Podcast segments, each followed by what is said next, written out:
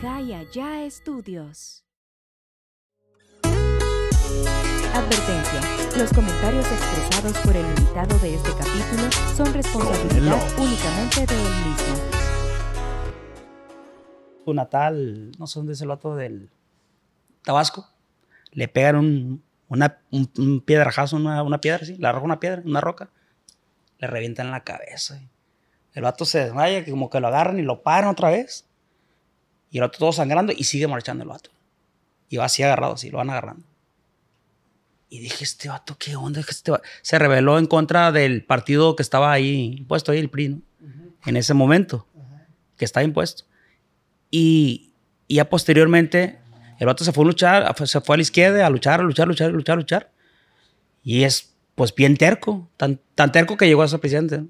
¿Y, y cómo, con qué te quedas? O sea, ahorita estoy platicando la acción, Sí. pero tú cómo la, ¿cómo se dice? ¿Cómo la asimilas en ti, pues? ¿Cómo lo agarro para mí? Ajá, ¿con- con Yo le aprendo muchas cosas a él. ¿Con qué te quedas de esa acción? pues? Bueno, yo me quedo con esto. Yo me quedo a ser bien incisivos, así como una gotita en la piedra. Ok, estás. Sí, pero una gotita en la piedra, constante, la perforas Sí, claro. al final. Y perforas la piedra y logras tu objetivo. Es como un cantero. Digamos que un cantero, uno ve un cantero que le está pegando tas, con el martillo una roca, ¿no? Y le está pegando, pegando y pegando y pegando y pegando. Muchos golpes, muchos golpes. Y al final, alguien va a ver el último golpe que da el cantero. ¡Tas! Y rompe la piedra. Y la piedra se parte en dos y sale ya el diamante. Uno ve el resultado, pero nadie ve los golpecitos que le dio a la piedra. Ese es el problema. Sí. Entonces, tú te quedas con eso. O sea, tú me estás tratando, me estás diciendo que la constancia es parte del éxito. Te lo estoy confirmando, porque ya lo probé yo.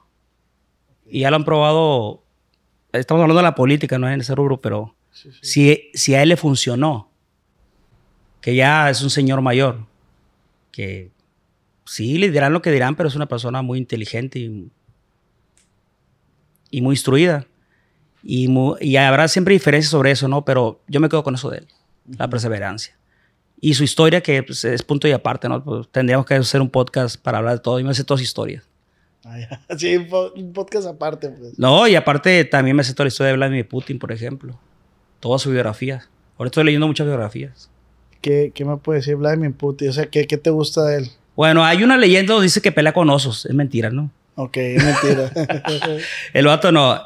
Lo que sí, y también es bueno como para, digamos, copiarle esa acción, ese hábito que tiene el presidente de Rusia, es que las cosas más importantes las atiende a partir de, la- de las 9 de la noche.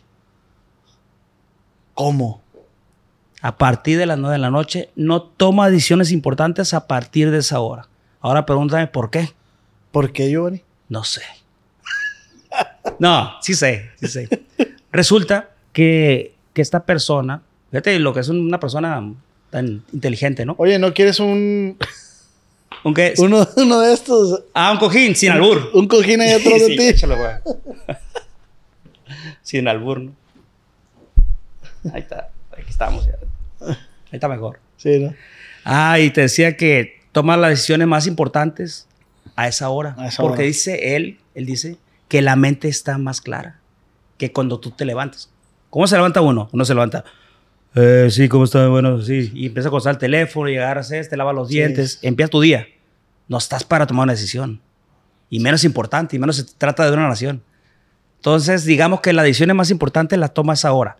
Obviamente que si amerita una decisión importante más rápida, Claro. pues la vas a tomar. Sí, hay, hay excepciones, Sí, obviamente. claro. Pero yo me quedo con eso, como tú decías. ¿Con qué te quedas de eso? Bueno, pues también me quedo con un aprendizaje porque si esta persona la piensa tanto para tomar una decisión, es por algo. Dice 24 horas o 48 horas. Entonces de ahí puede venir el resultado de que decimos, tú como compositor y a mí se me han eh, ocurrido cosas a punto de dormir. Ya cuando te estás acostando, ya que estás listo, a lo mejor como dices tú, para tomar una decisión. Sí. ¿Me explico? O sea, A mí se me han venido ideas o cuando ya estoy a punto de dormirme o cuando me estoy bañando.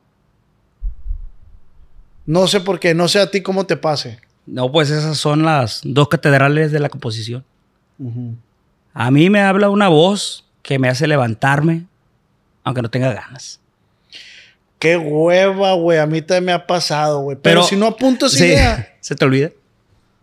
No se lo puedes dejar al cerebro. Ah, mañana tempranito la apunto. No te vas a acordar. No hay manera de que te acuerdes. No, no, no, no se puede. Y, y aparte de eso, es un momentito, son momentos de inspiración. Te llega el rayito así de, de inspiración y hay que aprovecharlo. Te pedí anotarlo. Yo utilizo mucho el, el- el blog de Blog de notas ahí notas. del celular. Ahí anoto la idea y de ahí han surgido muchas canciones. Pero si no lo hago o si no grabo la tonada, como tú dices, es muy fugaz, muy efímera, se va, Sí. se escapa. Volviendo al tema de los presidentes. ¿Qué has sabido de... Yo es por encimita nomás. Yo soy seguidor de Nayib Bukele. Digo, para mí ese vato está bien perro. pues, o sea, yo hablando Ujú. en base a lo que yo veo en redes sociales. Yo en realidad pues no conozco a ese presidente, ¿va? Pero a lo que yo veo en redes sociales, que puede ser un espejismo, ¿va? Puede serlo. Pero mi nivel de conciencia me permite pues ver esos dos parámetros. Pero como prefiero ser feliz, pues prefiero creer lo que veo. pues ¿para qué me voy a estresar? Es que la persona que se estresa por, por un político, la política es una porquería. Decía un sabio que, que era para políticos nada más. Por eso la, la política es, es una porquería que solo los, poli- los políticos la practican. decía. Sí, güey, la neta. Y, es real. Y hay gente que se fanatiza y se empieza a pelear por las redes sociales. Y yo ya no, las- yo no hago caso de eso. Por eso te digo que me río. O sea, a, a estas alturas ya, digamos, de, de mi vida, de mi carrera, ya ni el hate me afecta. Antes cuando estaba inmaduro, sí me agarraba a contestar comentarios, todo y atacar, y según ayuda a defenderme. Y era peor. Es peor. Llegaba una cascada ahí de malos comentarios y... Pero con lo que estaba diciendo ahorita, pues, o sea, es mejor que hablen a que, no hablen. Bien o mal. Y bueno, así damos la bienvenida a un nuevo podcast de acá entrenos con su compa Oz. Segunda parte con mi amigo Giovanni Cabrera, que le echa mucho de menos, oiga, la verdad. Eh, eso es lo que me gusta más de mi trabajo, que, que llegan a mí que, como entrevistado o entrevistador o, y termina habiendo una bonita amistad y con eso me quedo, la neta. O sea, es lo que más me gusta de mi trabajo. Eh, te doy la bienvenida, Giovanni Cabrera. Para los que no sepan, compositorazo de aquí, de, de Sinaloa. Y te digo, eso es lo que me gusta recibir. Güey, yo era fan de, no digo que no, pero era fiel seguidor de Regulo Caro. Y ahora es mi cumpleaños. Feliz cumpleaños, compa. Madre. ¿Y qué sentiste? Güey, me siento feliz, güey. O sea, ah, ya ves que acaba de pasar mi cumpleaños. Sí, felicidades. Eh, gracias. O sea, recibí tanto cariño, güey. O sea, yo sentía algo bien chingón, güey. Para muestra, se acabó la música y todavía seguía gente ahí. ¿Tu carnal, el chuma? ¿No Sí. quería ir? no, no, pues es que si hubiera ido también, la hubiéramos seguido. No pude ir, pero... Sí, o sea, y cada rato, y el Giovanni, y el Giovanni, y el Giovanni. Pero lo entiendo. Te pudiste leer. A mí, mi compa Ramsés, que le mando saludos, me dijo: Hey, es tu cumpleaños, diviértete. Tienes razón, dije. Eran mis 30. No, y hay, y hay que disfrutar la vida, gente, porque quien no lo hace, no festeja la vida, está muy jodido. Y de ahí viene esta pregunta. A ver. Si Dios te diera a elegir una década, ¿a cuál regresas de tu vida? A ninguna. ¿Por? Primero, porque no se puede, pero estamos hablando de una suposición, ¿no? Sí, claro. Y segundo, porque no sería quien sería ahorita. Porque si me pongo y me regreso una década a la que tú me digas, cambiaré algunas cosas. Ya no sería la persona que soy ahorita. O sea, los errores me han marcado, las cosas, los aciertos, las victorias, los reconocimientos, pero te marcan más los fracasos. Ok, te estoy entendiendo que si tú te regreses y cambias Cualquier cosa. cualquier cosa, se hace una paradoja. O sea, ya no pasa lo que está pasando. Pues entramos en, en la, en la paradoja del tiempo existencial siempre, siempre sobre el tiempo. ¿Cuál es el problema del tiempo? Que decían los que saben, yo no me quiero meter a términos científicos, pero que Albert Einstein decía que era imposible el viaje en el tiempo al pasado, Ok. pero que en algún momento iba a ser posible para el futuro. Ok, ¿tú crees que sí se puede viajar en el tiempo? Sí, claro. Ya han hecho pruebas que hay personas que han viajado en, a gran velocidad. O sea, estoy hablando de naves Sí, sí. superpoderosas, ¿no? Hipersónicas, Sí. ¿cómo le dicen? Y llegan segundos antes. Y eso es un viaje en el tiempo. Sí, claro. Un milisegundo. Eso es un viaje en el tiempo. Al futuro. Sí, sí. Pero al pasado. No, no se puede. No se puede. Pasado pisado. No, no se puede. Por eso te digo que, que hay que disfrutar la vida y, y te felicito por tu cumpleaños, pero fíjate cómo qué irónica es la vida, ¿no? Cuando uno ya está aprendiendo a vivirla, ya está, ya está, ya tiene cierta edad, digamos, y, y ya le aprendiste, le agarraste sabor a la vida, la vas agarrando sabor, ya hay que morirse. ¿Tienes pensado retirarte? Sí, en algún momento, pero no ahorita. Es que ahorita estamos hablando de, de, pues, de lo que, de lo que te trae todo esto, la bonanza que te trae todo esto de la composición, ¿no? Y ahorita estoy siendo muy promiscuo porque estoy incursionando en varias cosas que no hacía antes. En otras artes que no son las mías. Siempre has sido una persona como hermético. Cerrado. Sí. O de un tiempo para acá empezó a hacer eso.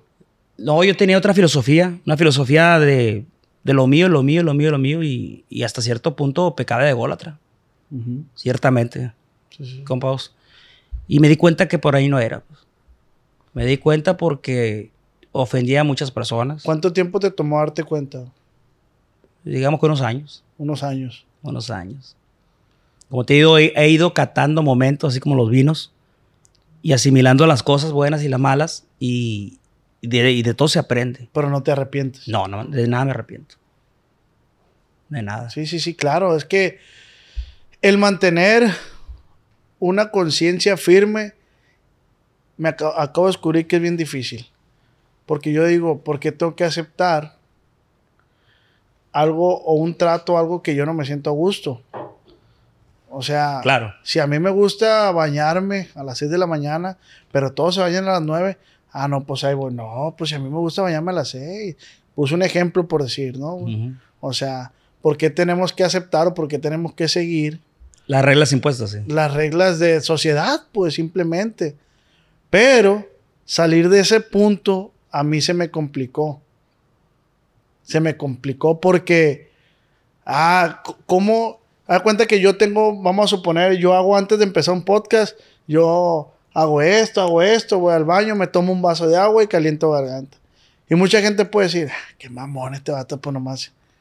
Entonces, como yo escucho que gente va a decir eso, lo dejo de hacer. Entonces me di cuenta, ¿por qué verga lo voy a dejar de hacer? Si es algo que yo así me siento a gusto, pues. Pero como hay códigos de sociedad, pues Pues hay muchas cosas en las cuales estamos sobre, sobre impuestos, digamos que ya lo traemos por cultura, Ajá. por nuestros padres. Oye, yo te pregunto, ¿tú escogiste ser de la religión que eres? no, Que te bautizaran. no, para nada. No escogiste tu nombre. No, para nada. Dicen que hay dos cosas en la vida que escogemos. Que son los... La pareja y los amigos. De ahí en fuera nada. Pero hay amigos... Hay de amigos amigos, ¿no? Sí, sí, sí. También hay amigos que no son tan amigos. Yo pienso, se me hace curioso este, este dato que te voy a dar. Los amigos yo los catalogo en dos. Hay unos amigos que te presumen un Rolex y hay otros que te ayudan a conseguir un Rolex. ¿Cómo te cae eso? Me cae. O sea, gracias, porque tienes razón. Yo era una persona, güey, que creía mucho en la gente. Idealizaba mucho las cosas. Yo idealizaba. Ah, ¿viste cómo me abrió la puerta de su casa Giovanni? No, pues es que, por así decirlo. Entonces, llegó un punto, estaba Ramsés conmigo y estamos con una persona y, y me dice esa persona, ah, ya ves que ahorita te dije, he pasado por varias cosas que no, no esperaba pasar. Entonces yo estaba con una persona que me dice, Mira, podemos hacer esto, podemos hacer esto y, y vamos dándole para adelante y, y yo aquí tienes esto y esto es tuyo y salimos de ahí y le dije al Ramsés, no sé por qué no le creo nada, güey. digo. O sea, la parte esa, si lo, si lo vemos como un chip, por así decirlo, ese chip, llámelo de yo creer en la gente, ya hizo cortocircuito, pues.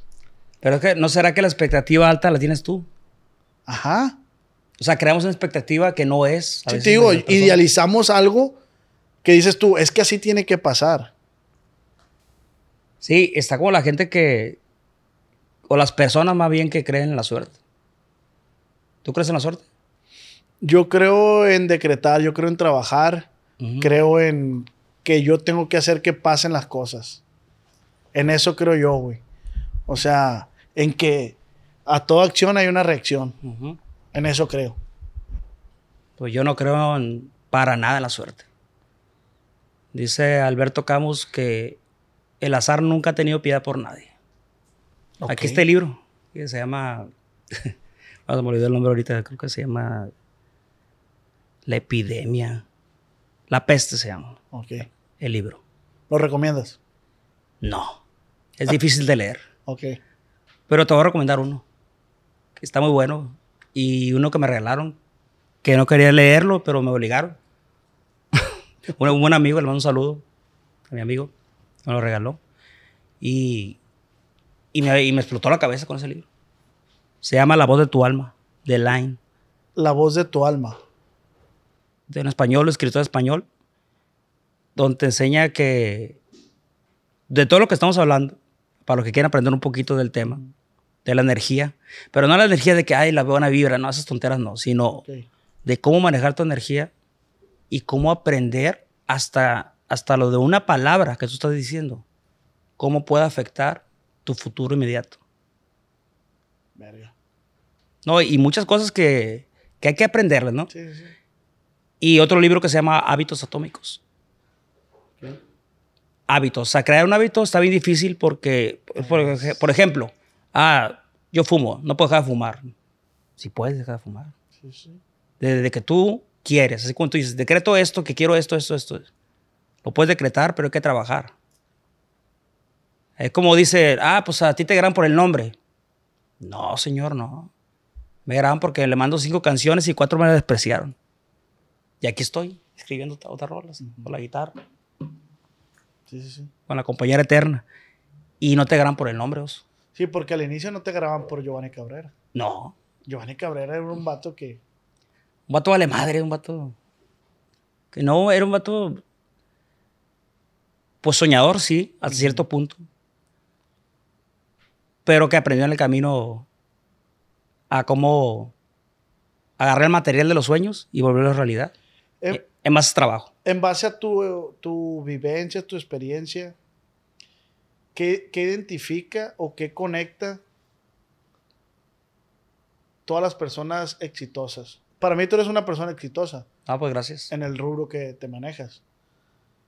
¿Qué te conecta a ti con otra persona ex- exitosa? ¿Qué crees que sea? Yo sé qué es. No me puedo comparar con otros personajes de la historia, pero sí me puedo comparar con alguien que ha hecho lo mismo que yo. como un compositor, a los cuales yo admiro mucho, que es, creo que una de mis mayores influencias son Juan Gabriel, José Alfredo Jiménez, Alejandro Sanz, Puro cuarto bando. puro jefe. Sí. Y ellos tienen algo, en- tienen algo en común, la pasión. Hagas lo que hagas, tienes que hacerlo con pasión. Si no, mejor no hagas nada. Esto va por ustedes, lo que van empezando en cualquier cosa. No necesitan dedicarse a composición. Si quieres ser el, el número one, el número dos o el número tres el- en algo, hay que luchar por eso y hay que ir por eso. Y si la pasión se está deteriorando, ¿cómo Eh. la recuperas? Hay que tomarse un descanso. Ok. También la gente apasionada muere de pasión. Porque a veces dice, ¿qué será mejor? ¿Morir de amor o morir de una bala? Por morir de una bala. Yo creo que la las dos cosas duelen. Y duelen un chingo, güey, neta, A güey. ver, cuéntanos aquí, pues. sí. Yo te voy a entrevistar a ti. Tú, tú sabes por lo que pasé, tú, tú Sí, yo sé. testigo de... Yo sé. En- en- fuiste partícipe. Porque me dijiste, eh, güey, te voy a mandar este, te voy a mandar el ramo, no sé qué, en qué me ayuda. El mariachi. Pero, ¿sí sirvió o no sirvió? Sí sirvió, pero bueno, son temas que... ¿Y para qué le metemos, verdad? Sí, o sea... ¿Cómo me dijiste se llamaba? Claudia, creo, ¿no? No, mentira. No, no, no. Que tú no, No, siempre sirve, siempre suma. De este... ¿Qué te abandonó Claudia, no? ¿Qué, qué me cuentas? No, mentiras. vamos a poner, no es Claudia, ¿no? Pero ya. Ahorita hablando de los hábitos. Que cuestan un chingo, güey, la neta. Cuestan a lo güey, hace- hacerte un hábito. A mí, pues sí, yo quiero tener el hábito de. Ah, perdón, tengo una mente muy así. Respecto a lo que decía los hábitos, de que, ah, no puedo dejar de fumar. Sí. Güey, los que fuman vape. ¿Sabes cómo vas a dejar de fumar vape? No compres, güey. No compres, nadie te va a poner un vape en la boca. Pero el vape es peor que el cigarro. ¿eh? Peor, güey. No es peor, es peor. Peor, y eso es porque peor todavía es más feo. Todo eso. Sí. No, porque eso sí, a los que fuman eso, he visto casos de jóvenes, y no por asustarlos, pero los que fuman eso, eh, pues se van jóvenes. Hay un caso allá en Estados Unidos donde están prohibiendo ya eso. Ya, ya lo están prohibiendo. Ya lo están poniendo un warning ahí de... Sí. Sí, porque te está matando, te mata más rápido que el... Entonces, si tú quieres el dejar tabaco. de hacer algo, yo tengo un primo que, que estaba muy en visión en, en los videojuegos. Hasta que él mismo dijo, ¿sabes qué? Ya. Se subió a su closet, guardó el Nintendo de arriba y ahora quiere jugar y le da hueva bajarlo. Ah, bueno, pues ahí está. Esa fue su solución. Tengo que hacer algo que me flojera hacerlo para ya no hacerlo. Fue su estrategia y se vale. Ah, bueno, pues el libro ese habla de eso. Te da estrategias y te, y te da métodos y pasos, o sea, como una serie de instrucciones para que tú cambies las cosas que quieres cambiar. O sea, te da una lista de cosas que tienes que ir apuntando. Es un instructivo, pues. Es un instructivo. Cada quien lo utilizará, ¿no? Pero yo, yo sí lo utilizo. Me ha servido muchísimo. ¿Sabes cuál es yo? El de los cuatro acuerdos. Cuatro acuerdos. ¿No lo has leído? Sí, sí, sí. Buenísimo. Muy bueno. Buenísimo, la neta. Sí, ya estamos en el canal cultural de los. No, Ay, pues la verdad que que- qué gusto que estás aquí, que estás aquí en la en mi cueva, en tu casa Gracias. y Tu choza. y aquí donde nacen las canciones y fabricamos los sueños. En la baticueva aquí está era, Ah, la el patrón. Eh, ¿Qué me puedes decir de la perseverancia? Ahorita me platicabas un caso del muchacho. Ah, está muy bueno. este... Es que, es que hay, hay dos tipos de soñadores. Los que quieren que les ayudes a soñar y los que quieren que sueñes por ellos, pues. La neta, hay gente que se te acerca y te dice, hey, traigo esta idea, hazla. Ah, aguántate. o sea. No, hay personas que, bueno, no sé su atrevimiento, ¿verdad? pero se acercan a mí por, por los medios que hay. ¿eh? Ahorita es más fácil llegar a un artista, pero en mis tiempos, pues no. Nah, pues no. No, estaba muy difícil. Ahorita te pongo hasta un DM y te graba una canción. Pero hablando del ejemplo que tú me dijiste de la perseverancia, hay una historia que de un muchacho que me mandaba mensajes a mí por Instagram. Un soñador, como tú dices, ¿no? De esos que, que me mandaban insistentes, enfadosos, castrosos. Pero yo aprecié eso. En vez de que me, que me causara algún mal, yo atendía y, y me mandaba canciones. Una, ma- una más fea que otra. Pero fue mejorando. Fue mejorando, fue mejorando, fue mejorando. Y me mandaba otras canciones. Y luego me dijo que cantaba y cantaba bien. Y ya después empecé a, a escuchar sus canciones y dije, no, sí tienen, trae, trae algo pues. Trae algo. Entonces dije, bueno. Y él me compartió que pues él quería salir adelante y quería componer en coautoría conmigo. Y que si había una oportunidad y eso, ¿no? Pero como tú dices, hay personas que se te acercan y te dicen, tengo esta canción, acomoda con, con calibre 50. Ey, y si quieres poner tu nombre ahí, o si quieres, muévele algo. hay gente así, cabrón. ¿qué les contestas? Otra, otras personas que, que me mandan mensajes y me dicen, oye, este, quiero que me apoyes. Sé que, sé que voy a ser un chingazo. Yo sé que voy a pegar y, y no vamos a ser millonarios tú y yo. Bueno, por lo menos está, está compartiendo conmigo. ¿eh? No me está dejando fuera la jugada. Una cosa es creer en sí, en sí mismos, en sí mismarse, y otra cosa es no ser realistas. Mi compa pues le decía que cantaba bonito su mamá y su tía, ¿no? Ese es el ejemplo. Pero ahora retomando la perseverancia, este muchacho que te decía que mandaba canciones, fue mejorando sus letras, hasta que un día me dijo, ¿sabes qué? Pues yo quiero una oportunidad. Y yo no le creí. Y le dije, te voy a creer cuando estés aquí en Culiacán, cuando agarras un trabajo y estás haciendo las dos cosas al, al mismo tiempo. Rentes una casa, un cuartito, un cuarto. En ese momento yo te voy a creer que quieres hacer algo. Que quiere hacer las cosas. Antes no. Sí, porque de aquí para acá, Sí. Pero ¿qué crees que pasó? Pues me cayó la boca.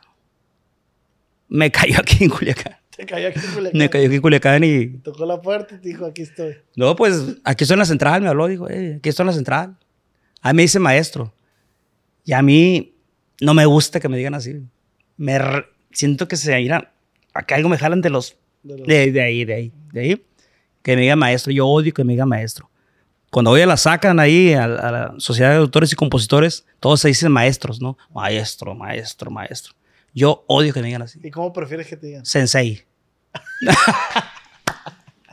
Allá el ego, allá. No, no, mentira, mentiras. No, cualquiera de esas cosas no. Porque imagínate cómo a creer yo un maestro admirando a tanta gente que yo admiro. Mejor digo, puedo decir mejor que es- soy maestro de miles, pero alumno de millones.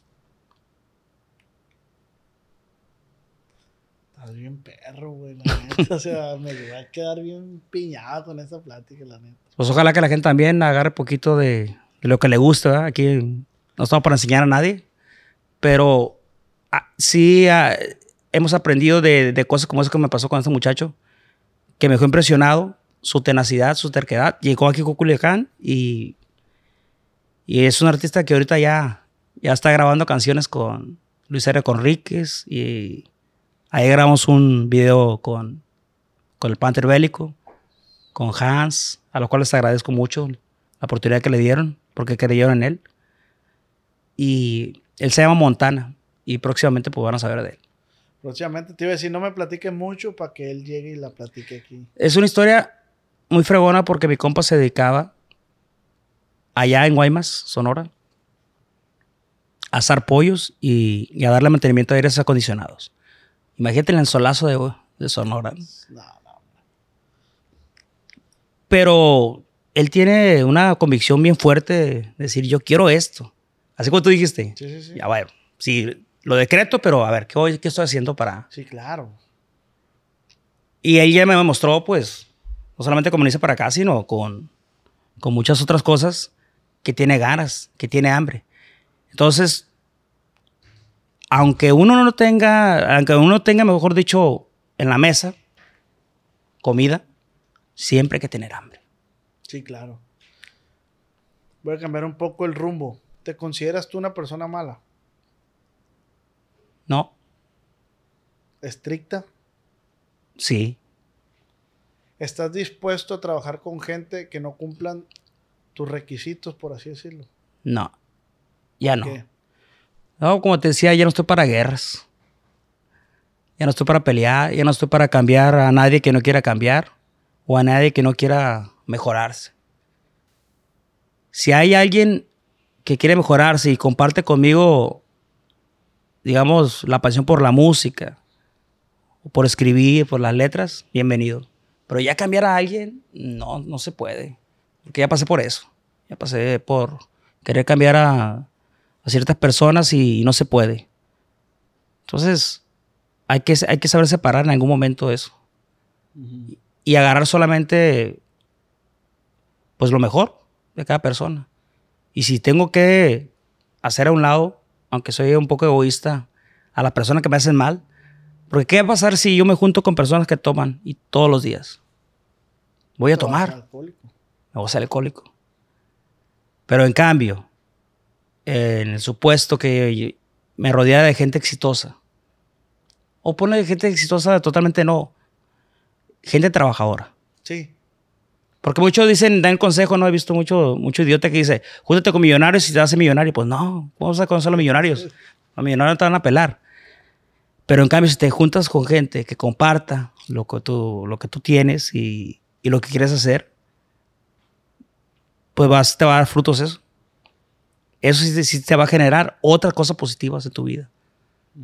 En cambio, lo negativo, pues siempre va a estar ahí. Latente, la tentación siempre está ahí. Siempre.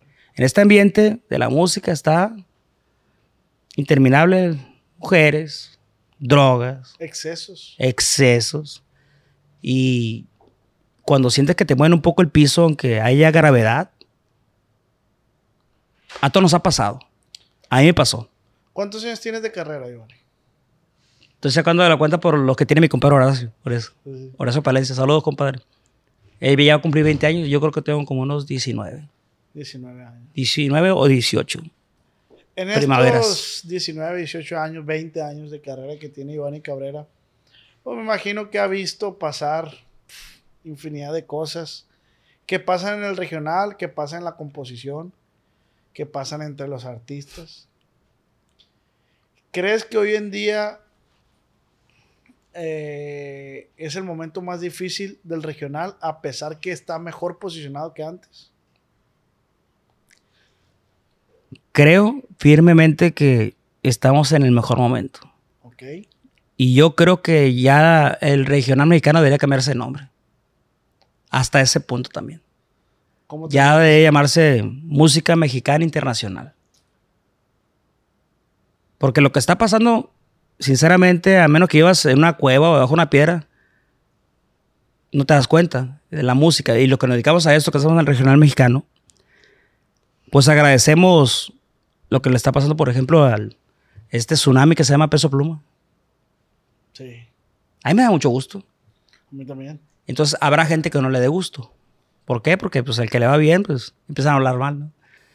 Pero tocando el tema de él, que no tengo el gusto de conocerlo, pero sí conozco a su primo, con él le he compartido, ha estado aquí en tu casa y hemos platicado sobre, sobre muchos temas eh, de la música. Y te contaba de las cosas que se daban. Ellos, su proyecto creo que tiene como tres años.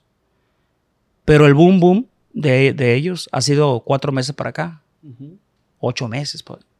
Fue así. Fue así. ¿Y ha sido positivo? Yo pienso que sí. Porque yo jamás hubiera imaginado ver a un artista en una sesión de Bizarrap del regional. Del regional. Y si me pones a otro, yo digo que no hay ni- ningún otro que pueda llegar ahí. A lo mejor estoy siendo un poco estricto en eso, ¿no? Y a lo mejor va a haber alguien. Pero hablando del regional, porque ya había ido gente del hip hop, del rap, a hacer sesiones con él. Y eso es un logro que nos debe dar muchísimo gusto a todos. Yo lo dije en un podcast, güey. Así que dijiste. Yo dije, y de hecho hace poco, pero no me acordaba. Y hace poco me lo mandó una muchacha por Instagram. Mira, bien dijiste. O sea, yo, yo decreté. No me estoy colgando la medalla, es un comentario que yo hice. De que dije, Hassan de peso pluma va a partir el queso cuando llegue a, con Bizarrap. Y pasó. El peor que mucha gente de la, de la sesión esa de Bizarrap, yo escuché que decían, ah, güey, pero Bizarrap no metió mucho de su cuchara. Y me puse a analizar ese pedo y yo dije, ¿por qué tendré que meter? Pues si el bueno es ahí es el, el peso pluma, pues. Para mí, yo pongo por delante a peso pluma, güey. Que a Bizarrap. Obviamente no de mérito, ¿no? Porque es que eh, todos los artistas eh, que colaboran con Bizarrap, pues la, la música es las mezclas de mete Bizarrap. En este caso fue muy regional todo, pues. Bizarrap se hizo al estilo de Peso Pluma, no Peso Pluma al estilo de Bizarrap. ¿Me explico? Sí, claro. Entonces, mucha gente esperaba que Peso Pluma se montara al estilo de Bizarrap, Que cantar algo urbano, digamos. algo urbano. Y yo dije, ¿por qué tendría que ser así? Peso Pluma defendió su estilo, defendió sus, sus raíces y hizo una rola muy apegada al regional mexicano. Sí, a mí la rola, sinceramente, no me gusta el 100%. Tuve que escucharla varias veces para que me gustara. Igual yo. Y, pero ahora me gusta. No tiene la gran letra, pero conservó eso. Me gustó que conservara eso, pero si te das cuenta, tiene que ver mucho aquí el marketing que le dio el tipo este, en lo que para mí, si trae un equipo de marketing atrás, a ser muy cabrón, porque todo lo que hicieron del ratoncito, del previo, del queso, de Spiri, de Spiri González, todo tiene que ver con, con nuestra música, ¿no? Sí. güey. Y luego que permitiese, o más bien que defendiese la bandera, eh, peso, a pues, a hablar por todos. Sí, güey. Soy un chingón. Y aunque sea un corrido o que sea un medio corrido canción, pues le dio la vuelta al mundo. Y es el primero. Y allá anda el parque con él. Y anda el parca. Ah, tu discípulo, parque. El parca.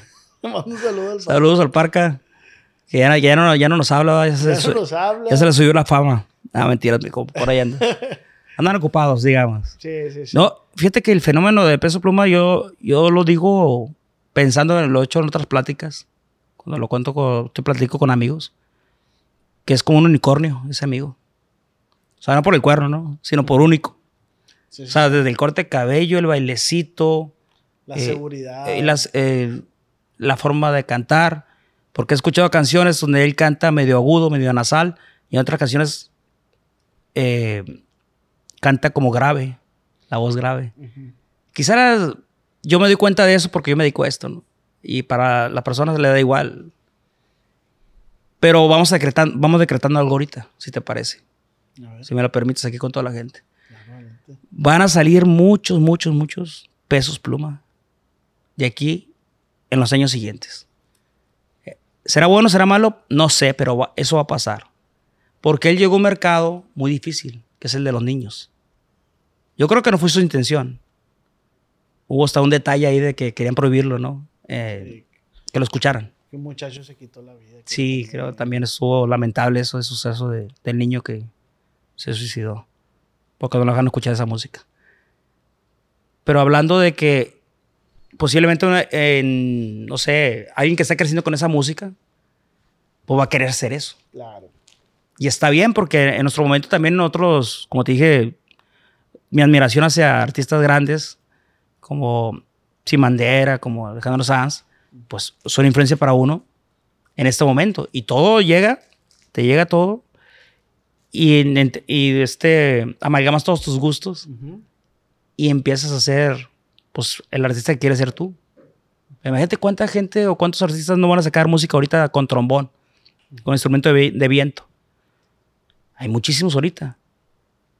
Y nos contamos, ¿no?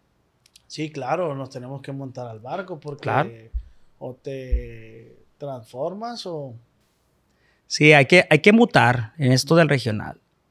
Y ahora una de las cosas que me decía, ahora acordándome del tiempo que llevo en esto, que ya, pues ya, ya son varios añitos, si no mutas, si no aprendes a cambiar, a transformarte, y tú dices, no, este es mi estilo, yo grabo con la guitarra, así, así, ta, ta, ta, estos tonos, y, le- y te cierras mentalmente, vas directamente al fracaso.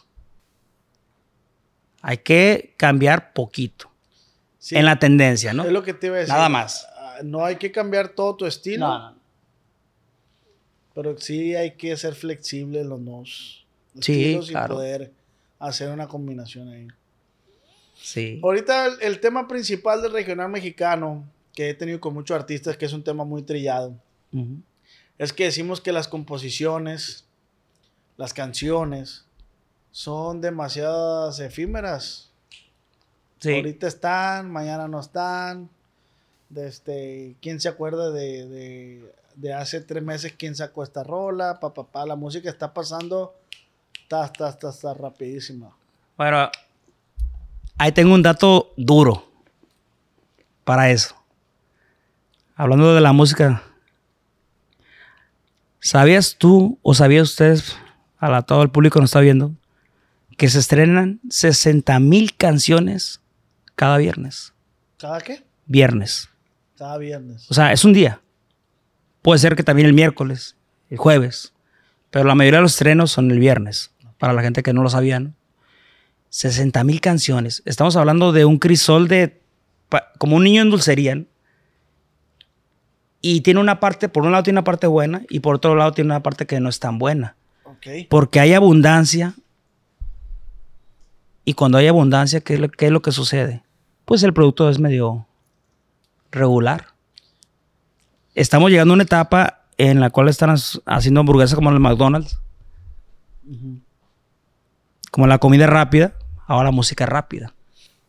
Yo estreno un corrido, por ejemplo, yo que escribo corridos,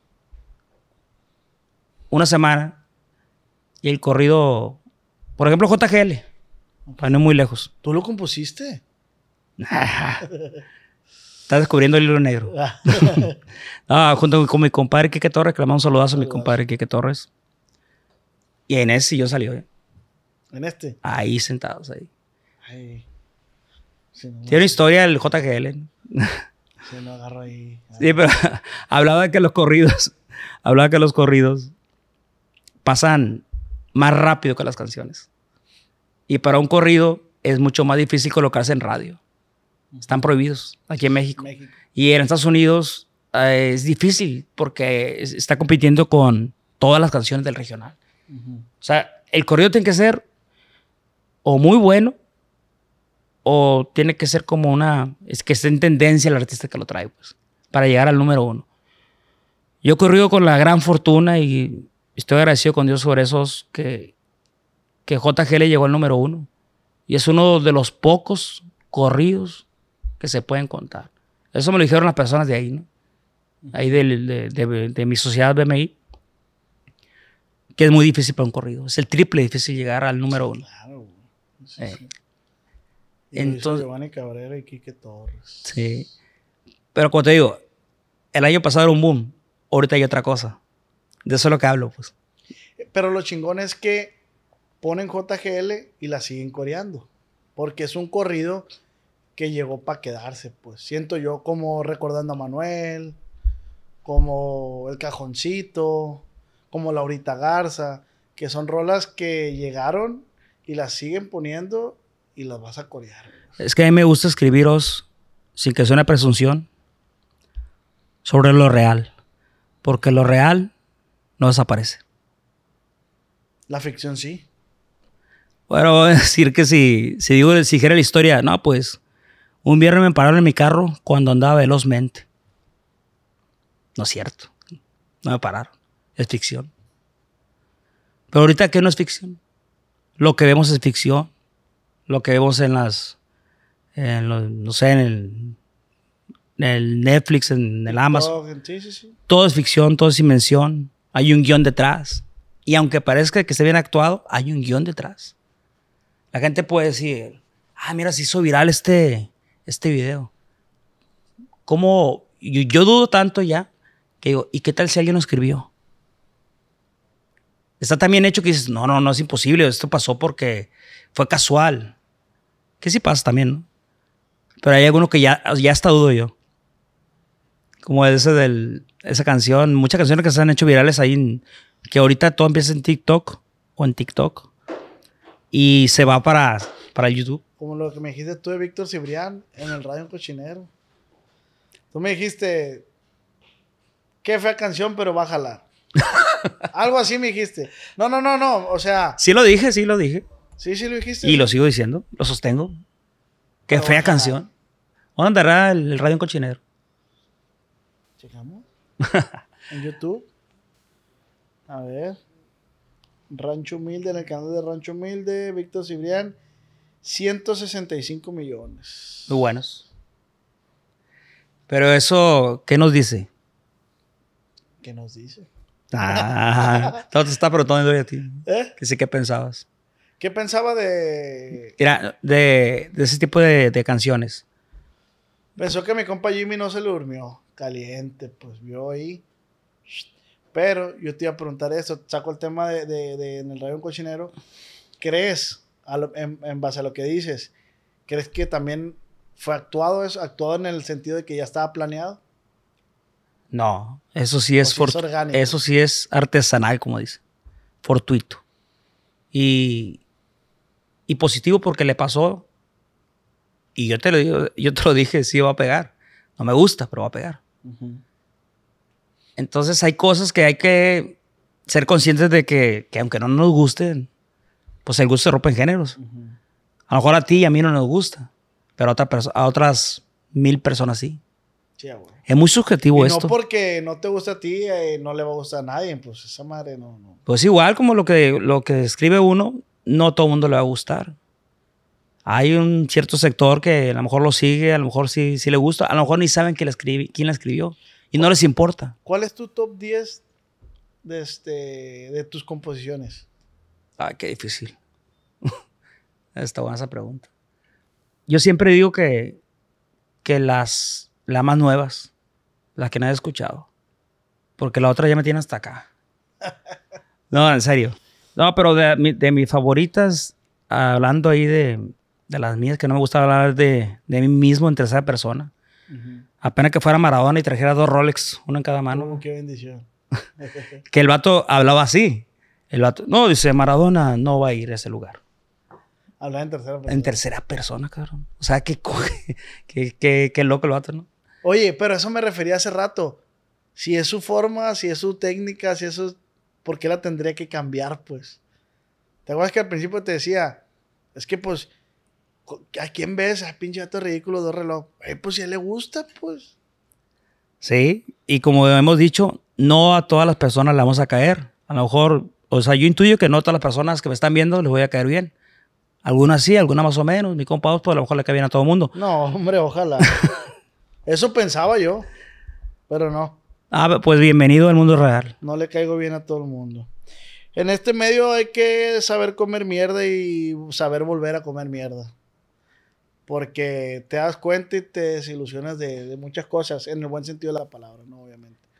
Bueno, llegando a tu, a tu pregunta, yo te voy a retomar las carreras eh, que pasan rapidísimo, así como las tendencias, que podremos hablar un poquito de eso, si me lo permites. Sí. De los cambios tan drásticos que está dando la música, hablando de eso. Pero si hablamos de lo que, contestando tu pregunta sobre las canciones primero, y ahorita contesto lo otro, Ujú. Yo creo que sería un todo de Javier de los Llanos. ¿Cuánto me dijiste? ¿10? ¿Diez? Javier de los Llanos. La décima sería A través del vaso, que no, no es mi favorita, favorita. El lujo de tenerte, la historia de mis manos, por enamorarme, me va a pesar, piénsalo. Mm, ¿Cuál otra? A ver, deja voltear para allá. Deja volteo para los premios. Sí, sí. Las ultras. No, esa casi no me gusta. es que hay muchas que no están ahí que me gustan. Más que una diosa. Más que- Es cierto que tú eres. Te conquistaré. tú Skyfair renacido. El mundo es tuyo. Algunas. No habrá manera ahí que de cumpleaños me regales ahí una composición. Un corrido. Para yo comprarla, para yo cobrarla, pues.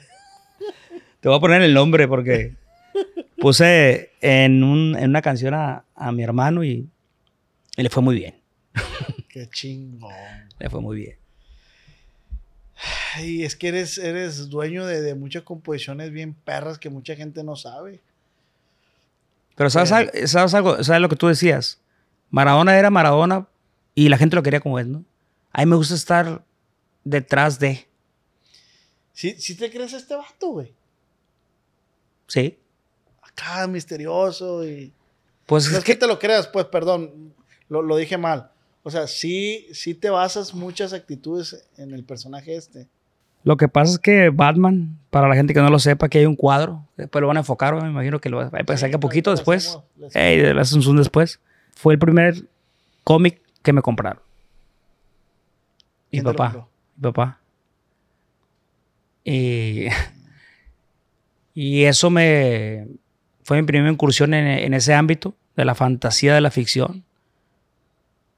Pero mi mamá, como te había platicado eh, la vez pasada, pues ella, ella me inculcó mucho leer y eso. Pero a fuerzas, no porque yo quisiera. Sí, sí, sí. Era fuerza, era medio estricto el asunto. Y yo estoy a gusto aquí en mi, en mi posición donde estoy, ahorita en este momento de mi vida, en el laboratorio, detrás de, creando artistas, creando canciones. Me siento bien. Me siento afortunado y me siento realizado como artista. Y, y como te digo, ahorita somos un poco promiscuos, lo que estamos hablando de... Ya que me platicabas que antes que empezar la entrevista que estás incursionando en hacer videos, pues nosotros estamos incursionando en otras artes también, que no somos profesionales en eso, pero nos estamos metiendo un poco, que es la, la producción de, de, artistas, que eso ya, ya traigo tiempo haciéndolo. Pero ahora dando conferencias. Sí, con el eh, master... La masterclass, masterclass. La masterclass de compositora a compositor. Eh, ahora en Mazatlán, Sinaloa.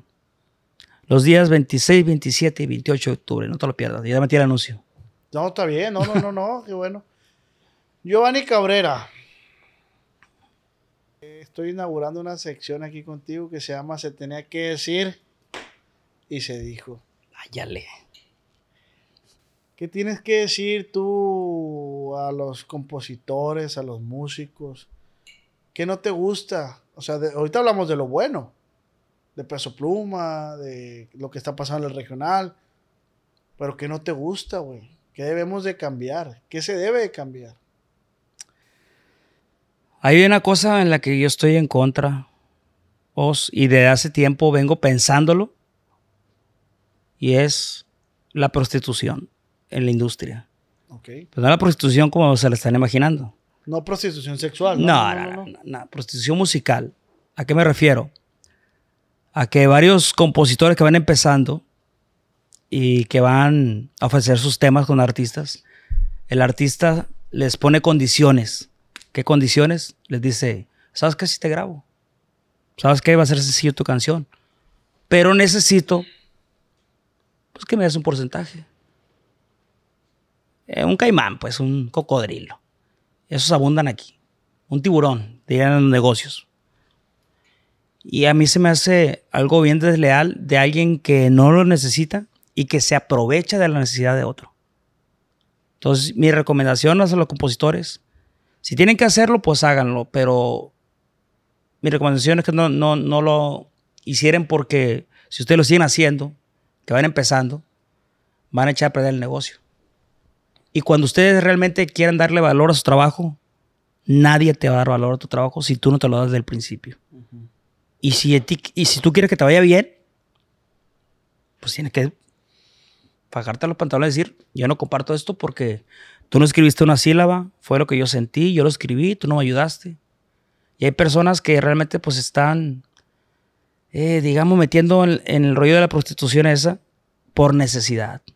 Estamos hablando de, una, de que están aprovechando a las personas con necesidad. Porque no han tenido una ventana, porque les prometen un sencillo en radio. Y es bien delicado eso. Porque estamos hablando de que son productores o gente conocida, no voy a decir nombre porque varios me caen mal de que esta industria, pero cuidado con eso. Yo no estoy de acuerdo con eso. Yo tengo una experiencia, te la voy a compartir, con un compositor. Yo este compositor le mostré un tema que yo quería que lo sacara a su grupo. Y me dijo, no, es tuyo el tema, sácalo tú con el grupo, me Le dije, sí, pero me falta un pedacito. Y ese compositor metió ese pedacito. Y yo a la hora de registrar la canción le dije al compositor, oye, te pongo, tú sabes, me dijo, yo me pediste la ayuda, yo te la di, si tú quieres ponerme está bien, si no quieres ponerme, seguimos siendo amigos. Y yo pues pregunté así y me dijeron, ¿quién es el compositor? Giovanni Cabrera, les dije. Y me dijeron, güey, pues con los ojos cerrados, si Giovanni Cabrera te está diciendo eso, entonces yo puedo presumir que yo tengo una coautoría con Giovanni Cabrera, que es la de Me Conocen, que salió con Revolver. Pero yo estoy hablando base a mi experiencia. Tú nunca me dijiste, güey, ponme ahí. Porque metiste un verso, pues, de la, de la canción, que ya es que te dije, güey, está esta rola, sí. pero no la tengo completa, pues falta un verso. Tú me dijiste, güey, papá, y quedó el verso que tú me... Pero es bien bonito decirlo eso y, y compartir si alguien tuvo que ver. O sea, esa escuela, y yo, yo estoy en contra totalmente de, voy a echarla de los urbanos un poco, pero esa escuela viene de ahí. Que hay como, te lo juro, 20, con 20 cabrones, 20 nombres por una canción. ¿Cómo te cae? O sea, No mames. yo no lo entiendo. O sea, pusieron al barrendero del estudio de grabación, pusieron al que, al que pasaba. Ese cuadro, míralo ahí. Tiene una firma. La firmó un artista aquí, lo hizo un artista, una muchacha aquí muy talentosa de Culiacán. Una pintora. ¿Qué tal si yo le digo que a ese cuadro le pusieron un canario? Ese cuadro ya está firmado. Yo no puedo decirle eso. Es una obra ya terminada. Entonces, ¿qué mal me viera yo diciéndole eso? ¿O sabes qué? O ponme ahí abajito. Y ponme ahí porque. Ponme ahí, ¿por qué? Porque soy quiero. Giovanni Cabrera. Porque quiero, porque puedo, porque tengo el poder. En eso no estoy de acuerdo. Pero ahí te va. El que sube como palmera, cae como coco. Abusados con eso. Y miren que yo los he visto a muchos irse. ¿Tienes masterclass? Yes. Ok. ¿Quién es el que el organizador principal eres tú? En esta ocasión es mi compadre Horacio y pues yo lo estoy ayudando. Mi compadre Horacio Palencia, ahí en Mazatlán. Bueno. ¿En qué se están basando? Porque hay dos colegas más, ¿no? Ah, sí, perdón. Es Gusilao. mi compa Gusilao. Saludos para él y mi compa Nathan Galante. Vamos a ser cuatro los principales, a los cuales, pues, a los tres les agradezco ahí que eh, Gusilao y mi compa Horacio están repitiendo ahí, junto conmigo, un servidor. Y está incursionando esta vez eh, Nathan Galante, compositor de Ya Supérame y de varios éxitos. Porque, hablando de los compositores, que lo que se está suscitando, que dices tú, Ujú.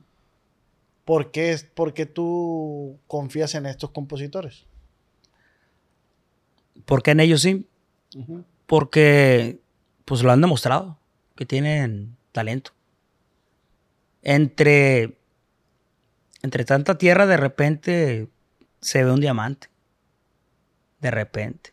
Y el diamante está forjado a pura presión. Y para para brillar en este medio con tus canciones porque hay muchos compositores. Muchos, tiene que ser muy bueno en lo que haces para llegar a esa latitud, estoy hablando de artistas que te graben así top. Sí hay uno que, te, que le llaman el One Hit Wonder, ¿no? Que es una sola canción, es éxito y ya no vas a saber del compositor jamás. Y de eso hay muchos ejemplos. Te lo digo porque yo he pasado, a mí no me tocó la tecnobanda, ¿no? Pero sí me tocó el duranguense, me tocó el tribal, me tocó mm, pues varios corridos alterados, que los corridos nuestros, los corridos alternativos, progresivos. Y ahorita hasta lo que estamos viviendo todavía. Entonces, estoy actualizado. Pero he sobrevivido todo eso. Pero hay mucha gente que, muchos artistas que ya no están ahorita. Y yo, ahí me pone a reflexionar a veces, ¿cómo es posible que un artista que, que estaba llenando el año pasado, ahorita esté cancelando fechas porque no, no vende boletos? Eso nos habla de, que, o sea, el público te cambia rápido o está cambiando mucho el gusto o, está empezando una tendencia nueva. Cuando uno le va agarrando el rollo como a las tendencias, digamos, así como el TikTok, hablando de eso, me decía un TikTokero, amigo, que cuando ya le empezaba a agarrar el modo, ah, ya entiendo cómo va esto, ya cambiaba. Sí. No te dejaba que siguieras con la misma secuencia. Estaba mutándose camaleónicamente, cambiando así la música. Ta, sí, sí. Ey. Entonces, hablando de artistas de esos que van y pasan y llegan a sus éxitos y pasan rápido, pues hay muchos ejemplos. Y tanto es así que, que a mí me sorprende mucho. ¿Que ¿Hay algún artista o algún compositor que haya pasado por eso que te pesa que, que no haya seguido en el camino? Un artista que a mí me gustaba, eh, que era el... O sea, todavía sigue, pero en su momento a mí me, me, me llama mucho la atención su estilo. Pues canta, canta como tipo el Panther, ¿no? Tiene una voz como similar, el Potro de Sinaloa. El potro de Sinaloa. Sí. Entonces, él me gustaba su estilo, cantaba corridos, cantaba canciones y, y fue un boom. Fue un boom. Era cuando yo empezaba, Sí. cuando yo empezaba eh, en la composición. Y yo quería que me grabara. Y no se me dio. Pero me gustaba y me sigue gustando. Son de las carreras que uno dice, ¿por qué pasó esto? ¿Qué hizo mal? Julio Chávez. También me gusta. Me agrada su música. Sí, es un, es un artista. Ahorita ya se está echando a andar otra vez. De este, Sí, de hecho me pidieron canciones para él. yo, yo mismo pensé eso lo mismo. Dije, ¿por qué, pa- ¿por qué se apagó? Pues y Julio Chávez para mí era un vato que su música me gustaba un chingo, pero dejó de, de sacar música. Pues no sé el motivo. Que le mando un saludo para Julio Chávez. Pero, pues sí. Pero, pero es que muchas veces son ellos los que incurren en, en descuidar su carrera. Oh, Eso te iba a preguntar. ¿Crees que de esos artistas que tú dices, artistas o eh, intérpretes o compositores, la mayoría han sido víctimas de eso que dices tú, de personas que, caimanes, que están arriba y se quieren aprovechar de, de la carrera o del éxito o del boom? No, yo pienso que son diferentes situaciones en cada artista. Hay un artista que puede descuidar su carrera por, ahora con lo que estabas diciendo tú, los excesos. El exceso de fama hace daño. Y hay inyecciones de realities que hay que inyectarle a esa gente. Y hay gente que se pierde y no vuelve de eso, de la fama. O del dinero y todo eso. Descuidas, descuidas lo más por lo menos y se echas a perder una carrera. En otro orden de ideas, pero hablando de lo mismo, también hay, hay- hay otra clase de artistas que, que empiezan a sacar malas canciones. Que eligen, que eligen rolas malas, malas, malas, y pues van decayendo la calidad de la música. Es que ahí está la línea, Giovanni, cuando dices, ahorita que mencionabas, tienes que como que acoplarte a lo nuevo, a lo mejor en el intento de querer acoplarte a esto, no te sale, pues. A- No. se me- a lo mejor puede haber una ligera línea que dices, Yo creo que hay que ser congruentes, ¿no? Porque si yo me dedico a escribir y admiro o cuido mucho la bandera regional, no me voy a meter a grabar reggaetón, ¿va? exacto. Ayer puse mis historias. ¿Por qué dejamos morir estas canciones? Y eran rolas de Camila, de Sin Bandera, de Luis Miguel. Canciones que instrumentalmente tenían un chingo, güey. Un chingo de instrumento, güey. O sea, me puse a escuchar esas rolas, me daban paz, me acordaba, güey. Y ahora, lo comentamos al inicio, la música es más sencilla. Las letras son más sencillas. Pusimos de ejemplo a mi compa Armando, que le mandamos un saludo, que dijimos, esta rola es sencilla, pero no es que ser buena, pues. Es muy buena. Puede ser que estemos ante una etapa donde las melodías pegajosas, que siempre ha funcionado, estamos viendo esa etapa donde esas canciones son las que van a funcionar ahorita. Como tú dices, bueno, seguimos un poco la tendencia, pero conservamos la esencia. Y hay artistas que no quieren hacer eso. Y se respeta, ¿no? Gente que no quiere salirse de su zona de confort, digamos. E- En este punto, eh, ya has, has compartido con Armenta algunos momentos, ¿no? Me imagino. Sí, sí, sí. Eh, tú como ser un artista, considero que es un artista compositor ya consolidado en el regional mexicano. ¿Por qué? Porque esa pared lo dice, pues tienes muchos premios. Pero llega un compositor nuevo como Armenta, con un estilo diferente, con ideas más refrescantes. Tú como compositor, también hay cosas que le aprendes a él. O dices, no, esto es mío. Sí le... Es que todo, todo fue de manera fortuita. Me lo trajo un amigo, mi, mi amigo Samu, aquí a tu casa, ¿no? y lo conocí por medio de él. Entonces, por eso te digo que, que no es, es cosa del destino, no del azar. Y sí, yo de todo mundo aprendo, y si aprenden de mí, yo no soy egoísta. En cambio, sé de personas que se dedican a esto, o se dedican, o están en, la- en lo alto ahorita, en la cima, y tú les pides un dueto, y pues te lo niegan. O una colaboración con un escritor, y te lo niegan. Pero a cada quien le llega su momento. Va a llegar un momento en, que, en el cual, si vamos a coincidir, quizá no es ahorita. Para Armenta, mi compa, pues le mando saludos. e hicimos una canción que se llama Y Mentira no es, que grabó Y mentira no es. para llorar a gusto. Sí.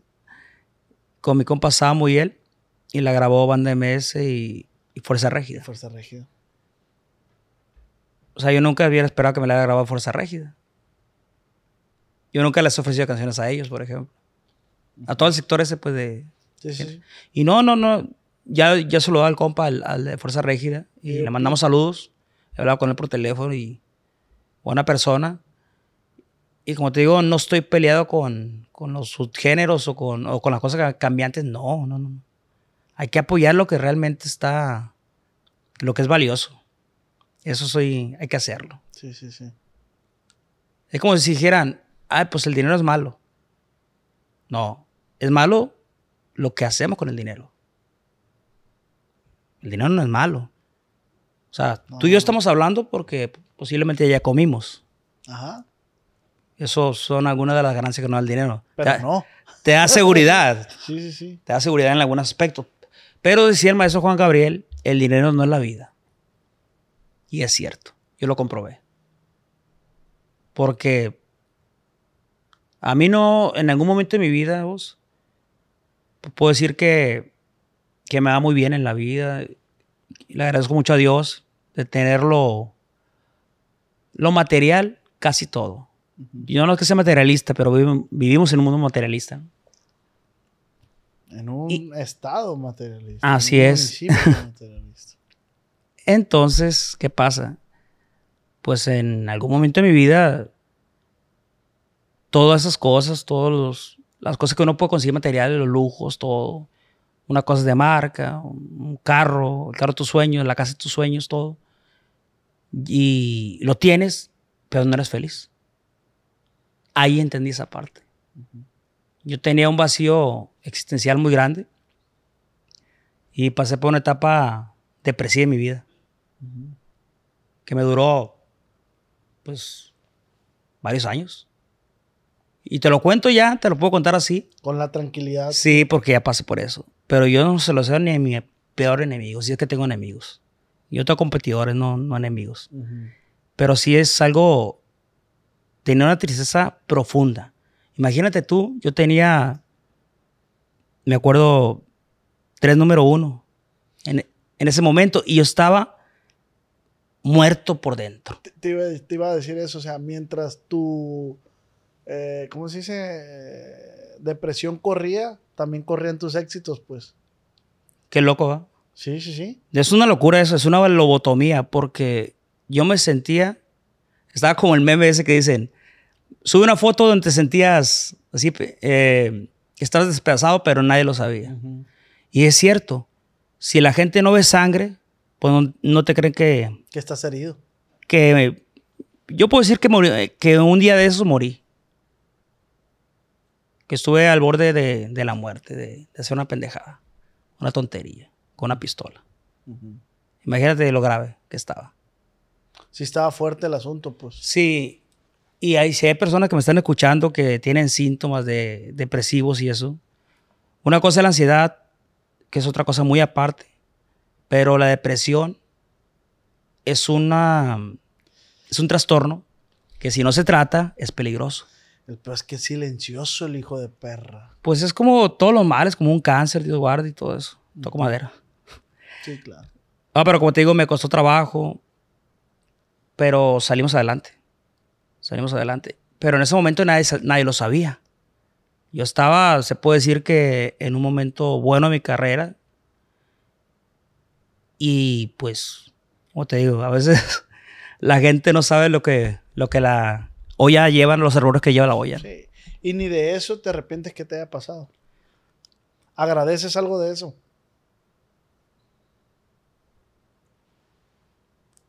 La verdad. ¿Crees que te dejó algo bueno? Sí, me dejó algo bueno. Porque es culero. Vivir eso es algo culero. Es triste, es triste vivirlo,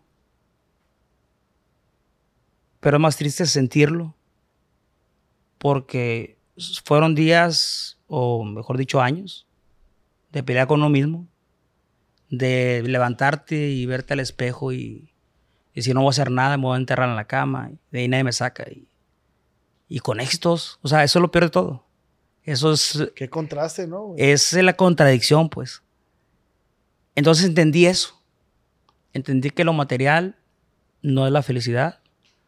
Si la felicidad existe, debe, debe llevar café. Eso sí, Sí, lo tengo sí. claro. Sí, sí, sí. No, o sea, pero- mientras tu cuenta de banco se estaba llenando mucho poco, pero estaba cayendo dinero por tus composiciones, Sí. tú estabas ahí hecho. No, a mí me estaba yendo muy bien. Y yo, en, en algún momento de mi vida, ahorita en este momento de mi vida, yo ya no pido. vos. Yo solamente agradezco la bonanza que me manda Dios. Yo ya no pido nada. Yo estoy así con, con Dios y, y tengo pláticas con Él. Eh, yo no creo mucho ya en la institución de la iglesia, pero es punto y aparte. No nos vamos a meter en temas igual. controversiales. Estamos igual, pero. Yo no creo en eso, pero sí creo en Dios. Creo que si tú enciendes una vela aquí, o un incienso en su honor, y cierras los ojos y te pones de rodillas, a agradecer o a platicar o a pedir o a orar, Él te va a escuchar. Yo soy ferviente eh, creyente de eso. Y Él me ayudó. Me ayudó. Obviamente, pues también te dice Dios, oye, pues ayúdate también. ¿no? Pon de tu parte. Sí, pon sea, tu parte, cabrón. O sea, y sí, me, pues me jalaron ahí a las terapias, ahí con una psicóloga que le mando un saludo a mi psicóloga ahí, Nancy, eh, que batallar con este loco.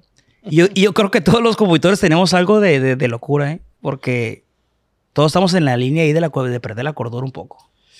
Güey, yo, voy, yo me voy a atrever a decir esto. No nomás los compositores. Yo tuve un contraste, un contraste bien raro, pero me reí de ello. Lo tomé yo a algo, lo, lo quise transformar a algo bonito, güey. Fue mi cumpleaños. eh, se hizo un conteo como de 700 gentes, güey. Gentes que, entre ellas celebridades. Ey, que, yo me sentí bien bonito. Yo puedo decir que fue un día yo me sentí alegre, me sentí bonito, me sentí querido, me sentí muy bien, la verdad. Chingón. Al día siguiente me curé la cruda. Al segundo día, un amigo estaba enfermo, no quiso salir, otro amigo se fue con su novia. Esto. No tenía con quién ir a comer yo, güey. Yo decía, tengo un chingo de hambre, le hablé a fulano, eh, güey, estoy con mis hijos. Le ¿Y hablé a fulano. Pero nunca has ido a comer solo. Sí, pero soy una persona que no me gusta. Pero bueno, ¿qué dije yo? "Verga, hace dos días tenía un vergal de gente que, eh, compa, eh. Ah, ok, de eso hablas. ¿A eso te refieres? Ajá. Sí, sí, sí, sí. Sí, ya, ya, ya. Y yo, me, yo iba en el carro, güey, y me empecé a reír solo, güey, de que, verga, dije, qué perra es la vida. Si pones atención, te enseña, güey. Si tú te concentras en lo que estás haciendo, yo me quedé a la verga, dije, güey. Hace dos días 700 gentes y con pavos para allá y con pavos para acá y aquí le va la botella esta y, y dos días más quise ir a comer y no tenía con quién ir a comer. A lo mejor, obviamente si le hablo a mi mamá, mi mamá me va a decir que sí, va. ¿Me explico? Sí. Mi mamá me va a decir, hijo, claro. Pero ahí tienes que, bueno, no sé si tengas. Yo lo hago, ¿no? Yo lo practico. Yo practico el amor propio. No hacerme el automóvil propio sin albur, no, eso no. Sino el amor propio. El automor propio sí lo practico yo. Ah, bueno, ahí te, ahí- ahí te va. Sentiste los dos contrastes. Sentiste que tenías mil amigos y El después, y después sentiste la soledad.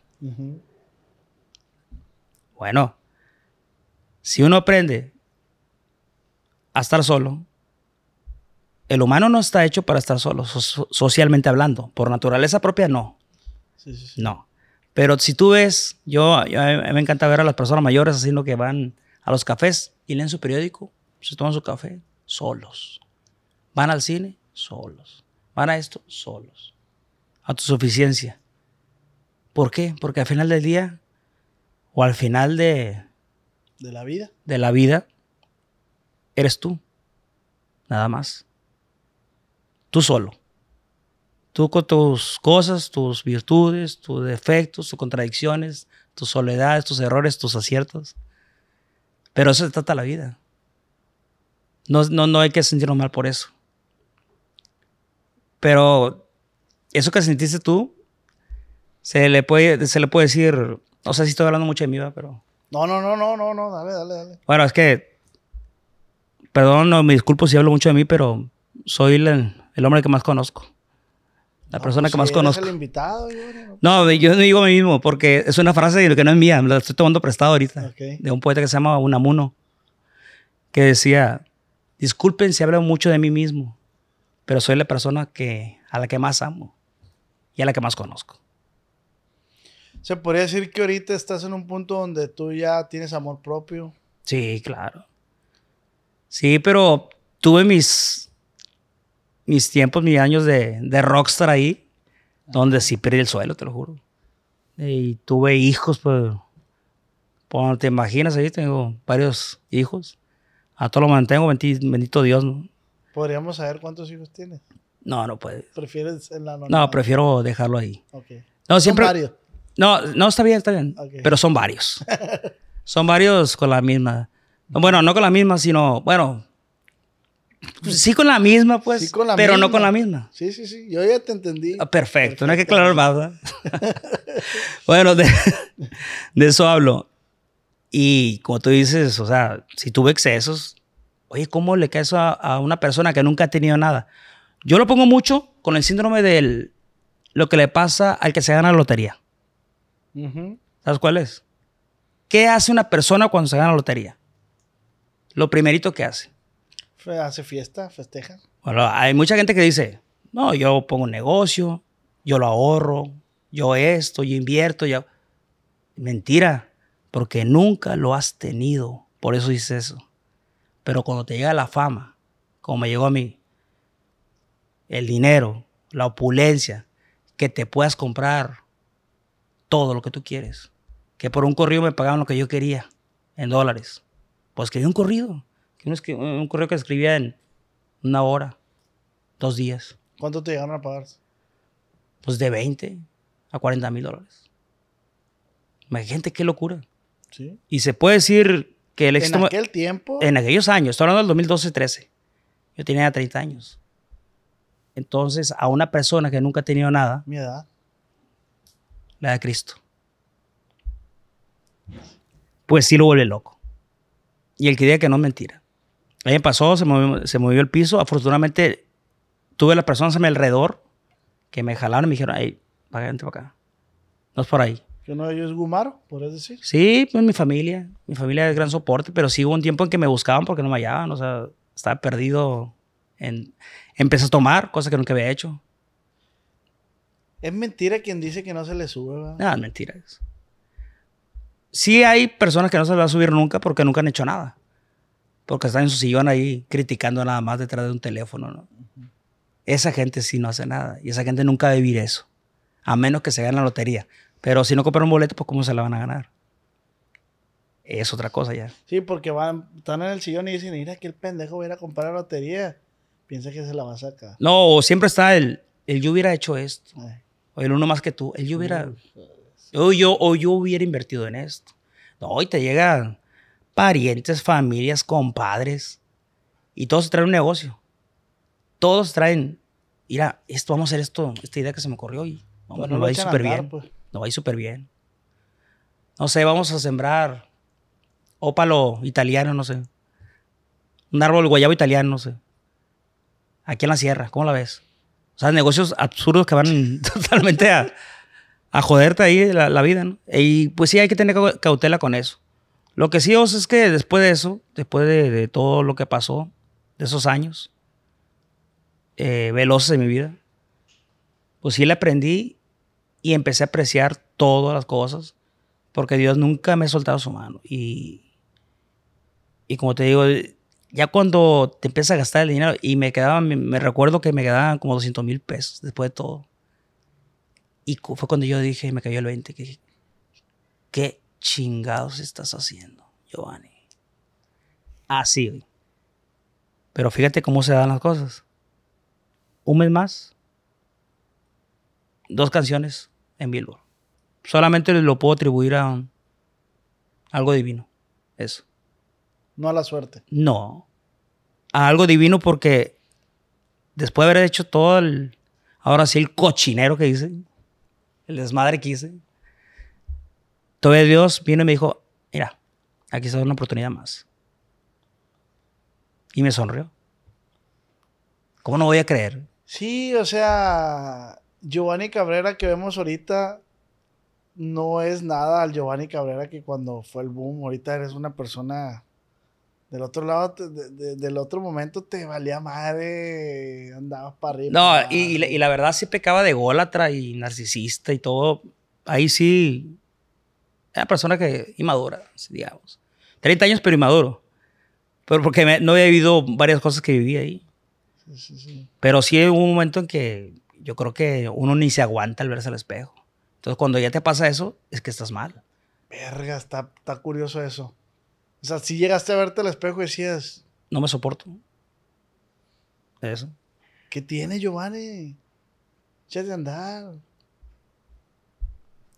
No, pero hay cosas que. Hay, hay cosas que, que uno. Hay demonios que uno lleva adentro. Que si los provocas, Aguas. aguas. A veces.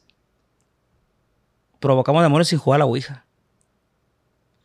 Pero lo bueno de todo eso que no te arrepientes, dices, ¿por qué? Porque todo eso se tuvo que suscitar para que fuera Giovanni Cabrera quien es hoy. No, pues sí, en ese aspecto sí.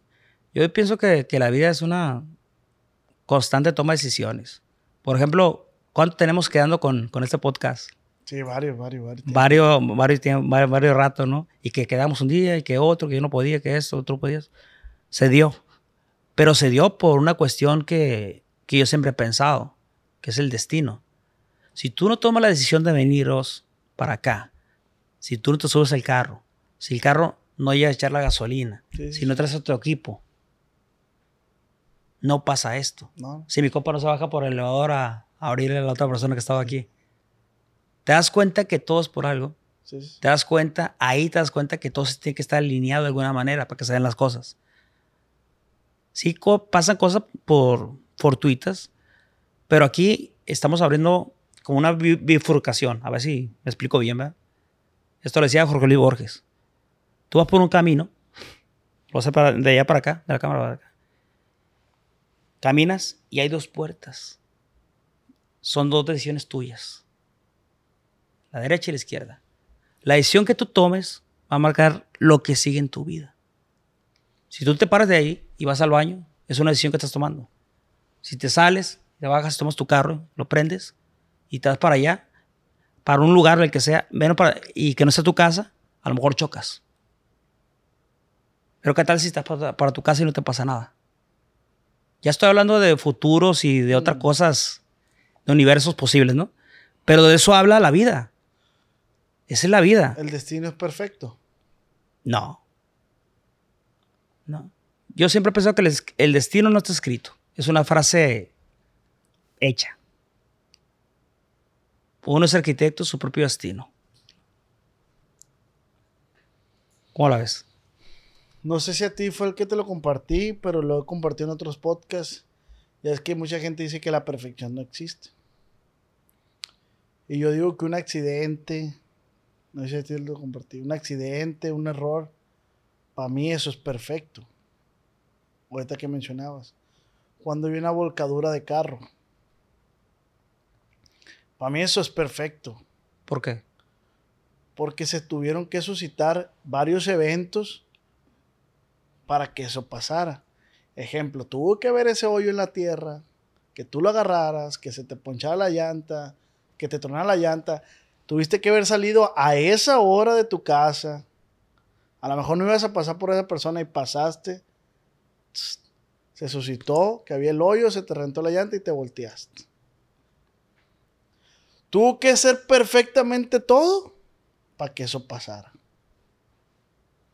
Es una teoría que yo mismo me la creé. O sea, yo lo pienso así. No lo leí, no lo. No.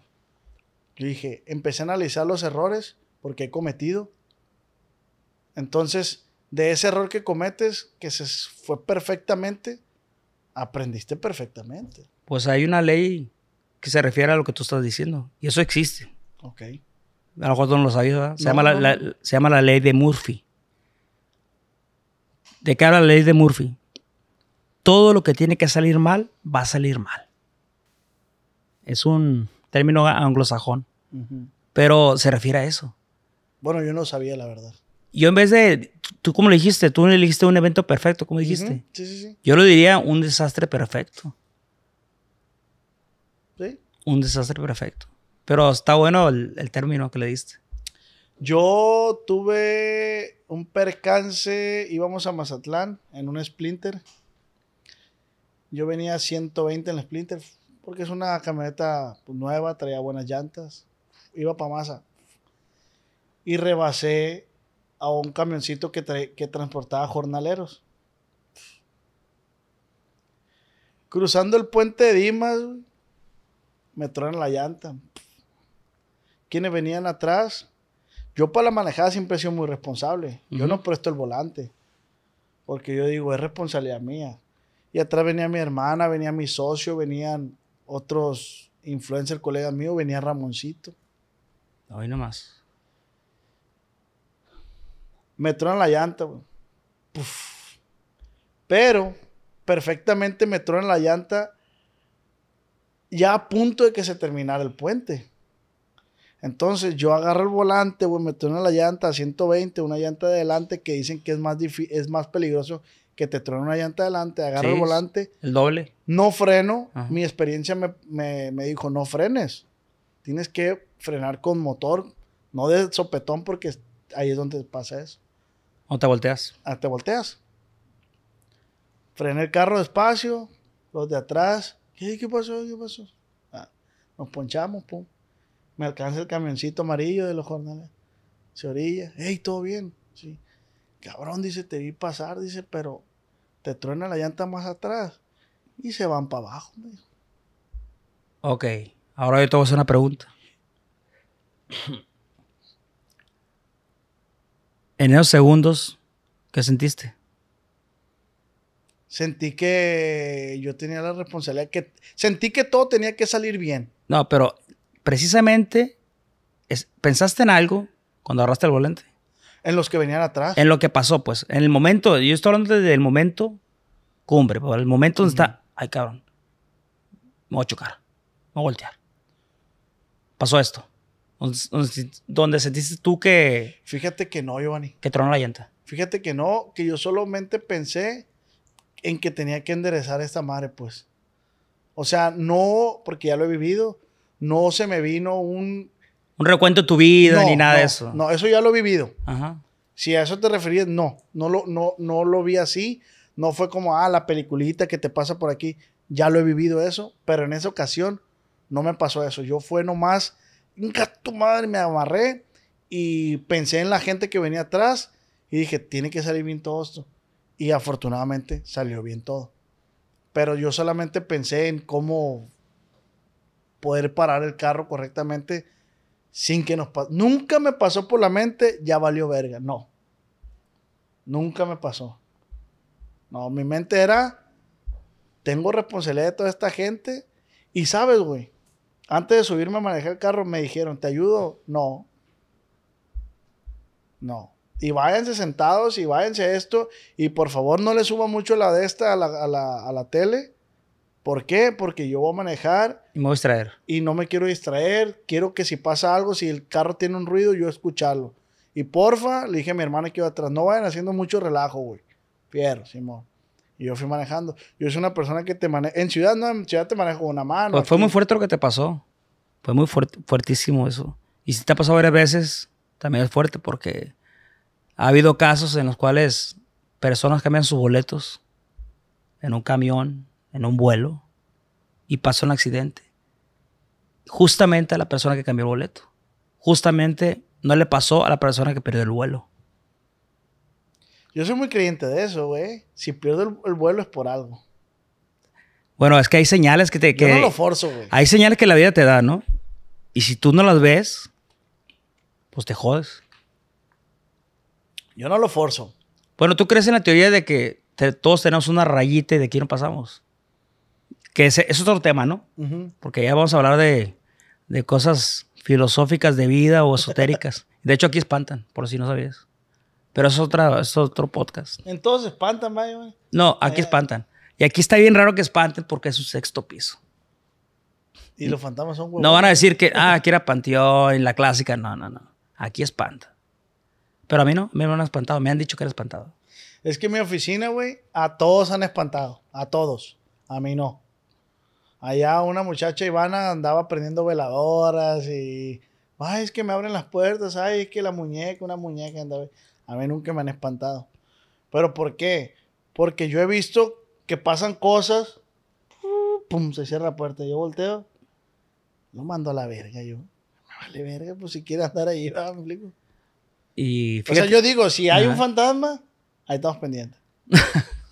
Ay, todos pendientes. o sea, el fantasma te va a entender. A lo mejor es un, es un inglés que se quedó aquí atrapado. Viejo, haga su chamba, si me va a espantar, no lo voy a truncar, me explico. Oye, y fíjate que yo soy todo lo contrario. Yo ando buscando que me pasen cosas de esas. Y a mí no me aparecen. Porque a mí me gusta, bueno, a lo mejor me queda dar algo. A lo mejor me queda un mensaje, a lo mejor me queda, me queda un tesoro, a lo mejor, no sé. Pero justamente las que- personas que buscamos eso, no nos pasa. Pues es que a mí, güey, no es que yo diga que me quiera que me pase, pero simplemente lo ignoro, pues. Ah, digo, verga, si anda un fantasma ahí, pues, viejo, pues haga su chamba, pues me explico, o sea. Pues te voy a decir que aquí a, a mi vecina, es así, no duerme. Ha traído sacerdotes, curanderos, hasta de magia negra, que no me gusta ni nombrarlo, por cierto. Y nada le ha resultado. Siguen teniendo los mismos problemas. Ruidos, llantos, rumores, apariciones. Pero hay una historia bien interesante de algo que pasó aquí alrededor Ah, en los años 50. Pero eso es otro si hay podcast. historia, pues. Eso es otro podcast. No, ok. Otros podcasts de miedo. No, sí, podemos hablarlo después, pero sí está súper interesante la historia esa. Bien interesante. Yo no sabía. Cuando vayamos a comer hamburguesas. Sí, te la cuento. Te la cuento. Giovanni, Sí. a ver, cuéntame ahora sí el fantasma que hay ahí. No, Dios guarde, pero. No, no, Dios guarde. Sí, a mí no me ha presionado, pero a gente que ha quedado dormida aquí, a colegas, compositores que se quedan aquí, porque aquí es donde vengo a, a trabajar, pues le han suscitado esas, esas cosas paranormales. Y, y sí lo creo, porque si creo en lo bueno, hay que creer en lo otro, ¿no? Decía un vato que el mal no ex- existe. Que el mal es la ausencia del bien. Sí puede ser. Cambiando de tema musical a, los que no- a lo que no nos compete, Giovanni. Porque pues soy compositor yo también. Ya he compuesto dos, tres rolitas. y- Ya, ya, ya supe por ahí. Yo soy compositor. Eh, ahora que el regional mexicano que ahora mencionas, que debemos de cambiarle el nombre si se puede. Ahora que el regional mexicano está agarrando mucha fuerza, ¿qué debemos de hacer? ¿Qué tiene que hacer el músico, el intérprete, el, el de este, el compositor? El de este, ¿no? El compositor, ¿qué tenemos que hacer? ¿Tiene que haber un comité? ¿Tiene que haber un presidente? Debería. Pero no va a pasar eso. Es una utopía. ¿Qué es una utopía? Pues es un sueño guajiro que no va a pasar porque eh, pues los egos son demasiado fuertes. Aquí y en otros géneros. Pero lo que sí te puedo decir es que se está abriendo aquí una, una grieta o una apertura, una ventana de- para todos y hay que aprovecharla. O sea, yo me siento con esa clase de noticias orgulloso. Fíjate nomás cómo me siento. Me siento orgulloso que hablen del regional en España, que hablen en, en otras partes donde no llegas. Argentina, Sí, no, o, o otros lugares donde ni siquiera hablan español. español. Yo me siento orgulloso ahorita. Entonces, para mantener eso, ya no voy a decir que es, el, es la calidad de lo que hay que mantener, sino que espera que vengan cosas mejores. Como tú dijiste, subirse, sí, el tren. Pero van, van a venir cosas mejores. Van a haber artistas nuevos, revolucionados, a actualizar la música. Y todo lo que está cambiando, lo que vemos que está cambiando, en 10 años no, no va a gustar. Como decía, como decía alguien, en mil años nadie se va a acordar de esa música o de nosotros. No, ¿quién? Entonces, ¿para qué- para qué nos preocupamos? Sean felices. Sean felices. Pepe Garza me compartió lo siguiente. Me dijo, cuando los artistas del regional mexicano entiendan el business, otra cosa va a ser. ¿A qué se refería? En el regional mexicano se cuida mucho el, el, que un artista hable de otro artista o que un como él pueda echarle una carrillita a algún artista. Los artistas, él lo dice, él, él, está en el, en el, lo pueden ver en el podcast que él subió. Él dice, yo no le puedo echar carrillas a los del regional mexicano porque se ofenden. Pero yo sí le puedo decir fulana cosa a Belinda y Belinda va a decir, ah, ok. Y entonces ya empieza a ver engagement con la gente. Tú hablas de mí, yo hablo de Y ahí está el business, pues. Claro. Ah, Y vendes. Entonces él decía, cuando los artistas del regional mexicano empiecen a entender eso, como algo que yo, que yo vi, acabo de ver en TikTok. Panterbélico y Grupo Arriesgado. Panterbélico sacó una canción que no, de su boca yo no he sabido que se la dedica a Grupo Arriesgado, pero es lo que se especula en TikTok, ¿no? Que esa rola se la tiró a, a Arriesgado. Y ahora Arriesgado en TikTok va a sacar una rola que la gente especula que se la está tirando al Panther. Antes de eso yo decía, es que Arriesgado, si esa rola eh, se la está tirando Panther arriesgado, denle una contestación. Pero, pero ¿qué puede decir arriesgado? No, mi respeto, si yo lo me explico, no, para qué. Pero, güey, ahí está el business. ¿Qué pasó con J Balvin y Residente? Lo que pasa en el, en el urbano. Y los dos artistas venden. Se potencializa el producto. Es mi forma de pensar, ¿no? No, no, sí. Pues yo lo respeto eso, respeto la opinión también de Compo Pepe por los años que tiene. Y sí, cuando, cuando hablas así de alguien, toda publicidad es buena, toda publicidad es buena. Pero pues cada quien habla de, de cómo la dan la feria, ¿no? Porque si, si estuvieran hablando de mí, a lo mejor no me gustara. Ajá. Porque yo soy bien hermético con mi vida privada. Yo no cuento nada. Una vez me dio un consejo Larry. Me dijo, el día que tú abras la puerta de tu casa, de tu entorno, de tu familia, de lo que sea, de tu vida, no vas a poder cerrarla.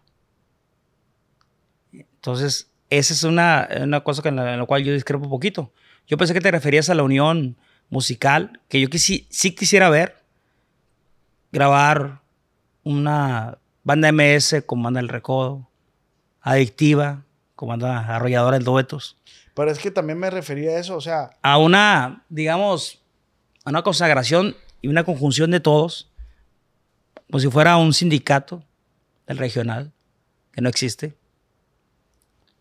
Pues quizá podamos inaugurarlo ahorita, o decretarlo, o que pase, porque si, eso, si hubiera esa unión que en algún momento existió o existe todavía en el urbano, que ellos sí entienden ese, Esmen, lo que tú dijiste, entienden que un chisme da para una canción o te sirve para potencializar un éxito. De eso sirve, es de utilidad. Cuando aprendamos eso, cuando aprendamos a no ser tan egoístas y compartir y decir, no, no va a ir bien a los dos, en vez de pensar de forma unitaria, Compartir. Exacto. Ahí va a ser otro regional. Y nuestro regional que tanto adoramos, que yo amo con todo mi corazón y que quiero que dure muchos años más. La única forma es que respetar las raíces y sembrar semillas para el futuro. Es que lo que, lo que acabo de mencionar también me refería a algo bueno. O sea, imagínate una plaza que, que quiera escuchar otra vez arriesgado con Panther. Dale, vende, dale ese gustito a la gente. Pero todo eso se lleva estratégicamente, ¿no? Obviamente. Sí, pero como te digo, solo ellos saben las circunstancias en cómo quedaron, cómo se sienten. A lo mejor ya no se sienten bien juntos. Sí, claro. Yo no desconozco la situación, ¿verdad? Sí, yo también. Sí, tuve ahí, me enteré de toda la separación ahí de, de que tuvieron. Y de hecho puse un comentario ahí que, que mi compa ahí. No pensé que fueran a darle tantos likes ahí. Y se puso hasta arriba el comentario, ya sabes. Y ojalá que no me crucifiquen y piensen que yo fui, tuve, fui un factor ahí para que se. Yo también soy ajeno, no sé muy bien lo que pasó. Para esa separación. Y, este, y camareo con el Panther. Se echó unas rolas en mi, en mi, en mi cumpleaños. Pero yo no me atrevo a preguntarle, oye, güey, ¿qué pasó? No, es, es problema de ellos y ellos saben, ¿no? Solamente estoy dando mi opinión desde mi ignorancia, que pues, Pues fíjate que, que pues el ignorante pues no sabe nada. Y el que no sabe nada, pues sabe todo. Eh, güey, qué buenas frases, güey. ¿Eh? Qué buenas frases. No, no es mía. Ojalá. Pero la compartes. Es de, de un filósofo griego. ¿Cómo nos vas a compartir los... Ah, no. Vamos a regalar. A ver, A ver, dáselos a él. A ver. Mira vos, te traigo estos regalos. A ver. Giovanni Cabrera, BMI, mi primer derrota. Ya solo eres mi ex. En boca de todos. ¿Cómo? ¿Me estás regalando estos premios tuyos? A la madre. Ah, viejo, lo estoy compartiendo con usted nomás. ah, ¿me los puedo llevar entonces? No, no puedes. No, pero, pero es lo que te digo, son, son los frutos del trabajo. Y como te digo, fui, fui en marzo para allá, para, para Los Ángeles, y, y me tocó traerme para acá, para Culiacán, a esta tierra, esto, y... Y fíjese que pensaba que iba por JGL y como que no, no le tocaba todavía. No le tocaba. No le tocaba. Como que no entró al, en final. Pero mira, esto puede ser para ti que estás empezando la composición o a los compositores una, una, un incentivo, una motivación grande para que vean que sí se puede. Sí se puede hacer todo lo que uno quiere, pero con trabajo. Y recuerden un consejo, ahí está, mira, en boca de todos, un consejo a compositores, tienen que echarle muchas ganas, empeño, esfuerzo y tesón. Del cielo solo cae lluvia. Y a veces ni eso. Y a veces ni eso. Pero pues ya no entendí qué es, es que, que me, me, me- No, es que llegaron. Ah, bueno, dije yo, ah, me lo regaló. Dije.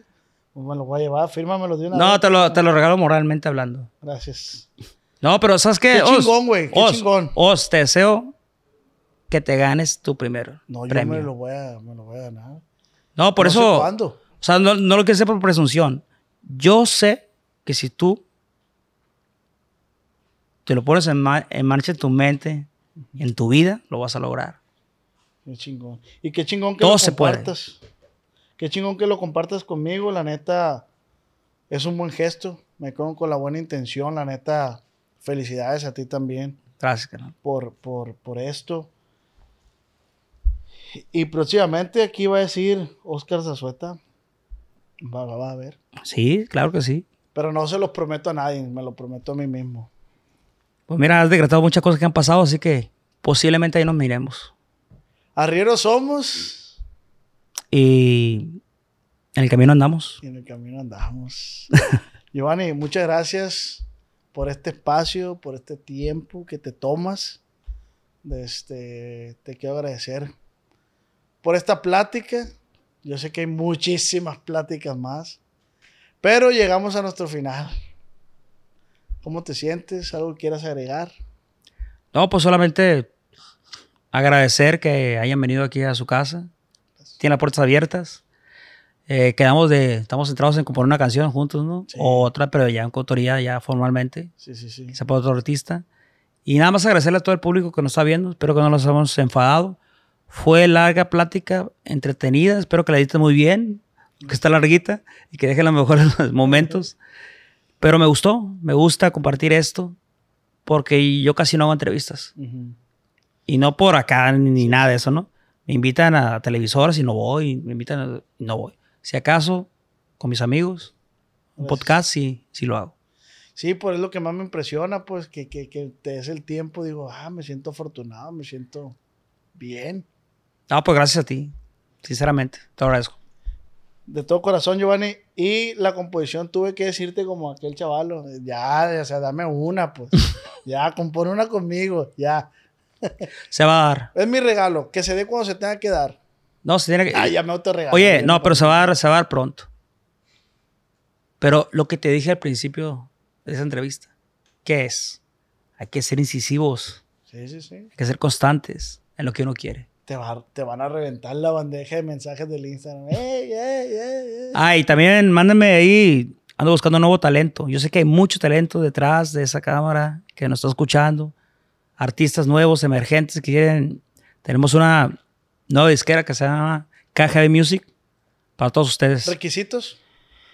Eh, existir, respirar, tener talento, pasión y tener ganas de crecer en lo musical. Con eso, Giovanni. Muchísimas gracias, eh. Muchísimas gracias. Ahí en casita, recuerden suscribirse, darle like, compartir. Eh, ya están a la venta todos los productos en la página web de Acaya Estudios. Eh, la gorra del compa Voz ya está. A ver. Aquí les voy a dejar abajo el link porque esta es la gorra de los con la marca Acaya ya. Pueden ir a la, página web, a la, a la tienda oficial de Calle Estudios y van a encontrar productos de todos los contenidos que tenemos. Así que corran, corran a comprar su playera, su gorra, su souvenir, más que nada. Y Giovanni, nuevamente, gracias. Ah, pues gracias a ti. Gracias. Nos pedimos, pero para una próxima plática, si Dios quiere. Que sigan llegando más éxitos. Y gracias por compartir estos premios conmigo. Recuerden que si mil podcasts fueron un libro, hoy se termina un capítulo más. Esto fue Acá Entre Nos.